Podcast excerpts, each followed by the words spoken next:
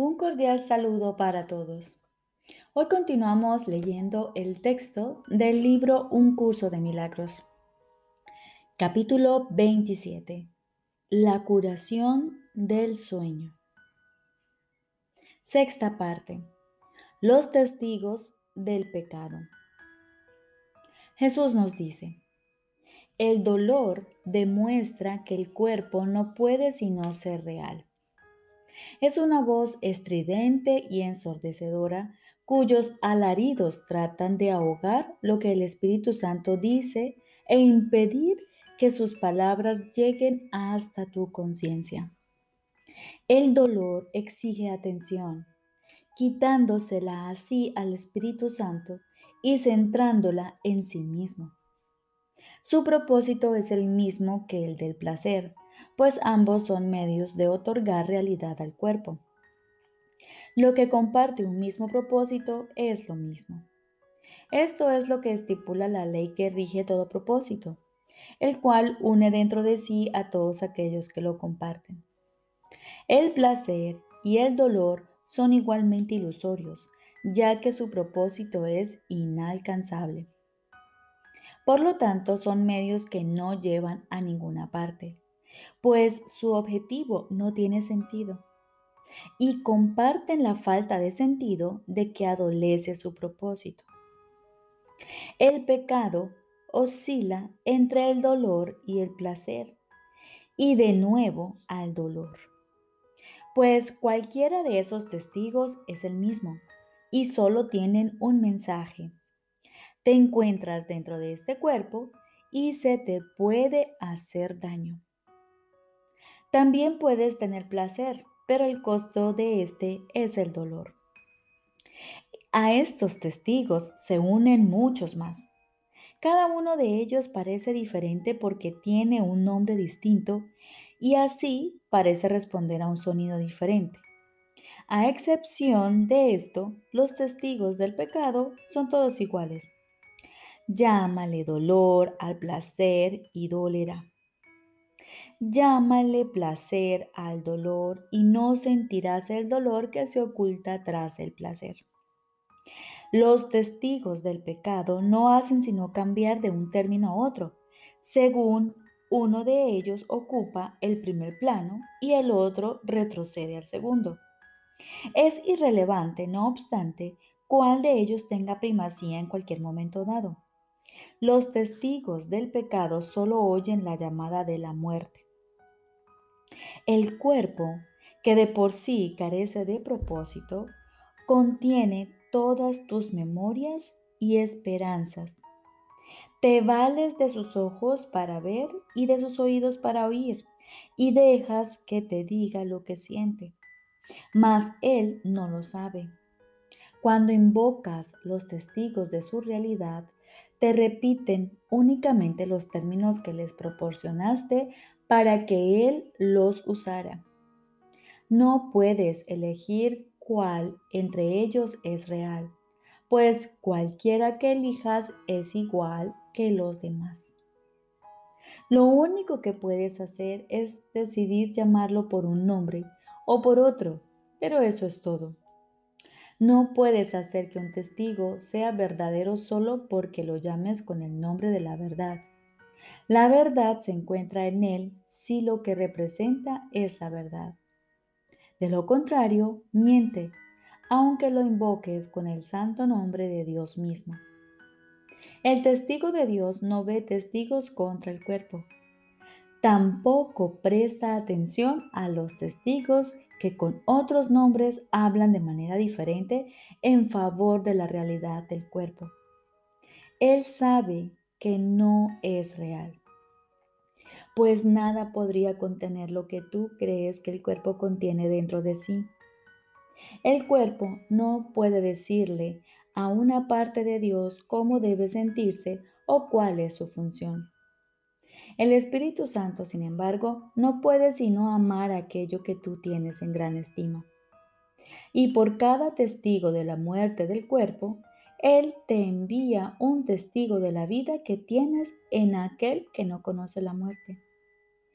Cada milagro que Él trae es un testigo de la irrealidad del cuerpo. Él cura a éste de sus dolores y placeres por igual, pues todos los testigos del pecado son reemplazados por los suyos. El milagro no hace distinciones entre los nombres con los que se convocan a los testigos del pecado. Demuestra simplemente que lo que ellos representan no tiene efectos.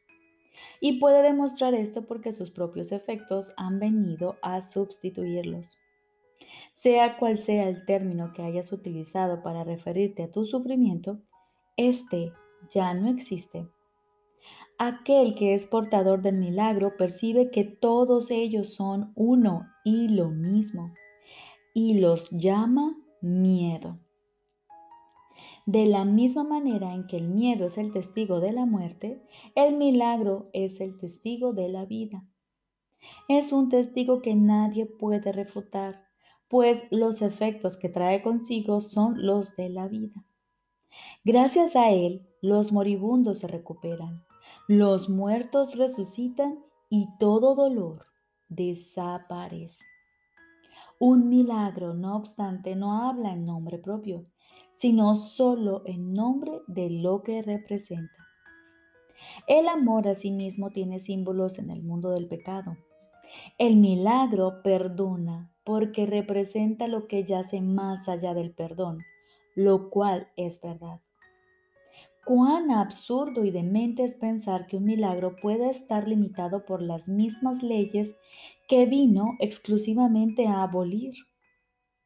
Las leyes del pecado tienen diferentes testigos y cada uno de ellos tiene diferentes puntos fuertes.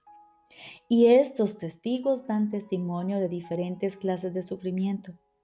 No obstante, para aquel que envía los milagros a fin de bendecir el mundo, una leve punzada de dolor, un pequeño placer mundano o la agonía de la muerte no son sino el mismo estribillo. Una petición de curación, una llamada de socorro en un mundo de sufrimiento. De esa similitud es de lo que el milagro da testimonio. Esta similitud es lo que prueba.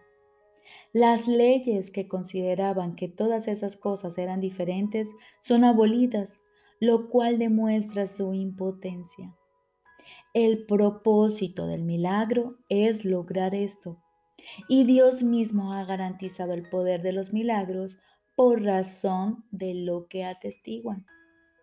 Sé pues un testigo del milagro y no de las leyes del pecado. No hay necesidad de que sigas sufriendo, pero sí de que sanes, ya que el sufrimiento y la angustia del mundo han hecho que éste sea sordo a su propia necesidad de salvación y liberación. La resurrección del mundo aguarda hasta que sanes y seas feliz para que puedas demostrar que el mundo ha sanado el instante santo sustituirá todo pecado solo con que lleves sus efectos contigo y nadie elegirá sufrir más. ¿Qué mejor función que esta podría servir? Sana, para que así puedas sanar y evítate el sufrimiento que, que conllevan las leyes del pecado y la verdad te será revelada por haber elegido que los símbolos del amor ocupen el lugar del pecado.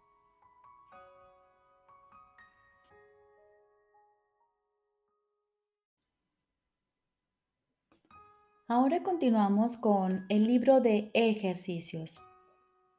Lección número 216. Sexto repaso. El día comienza y concluye con esta idea central.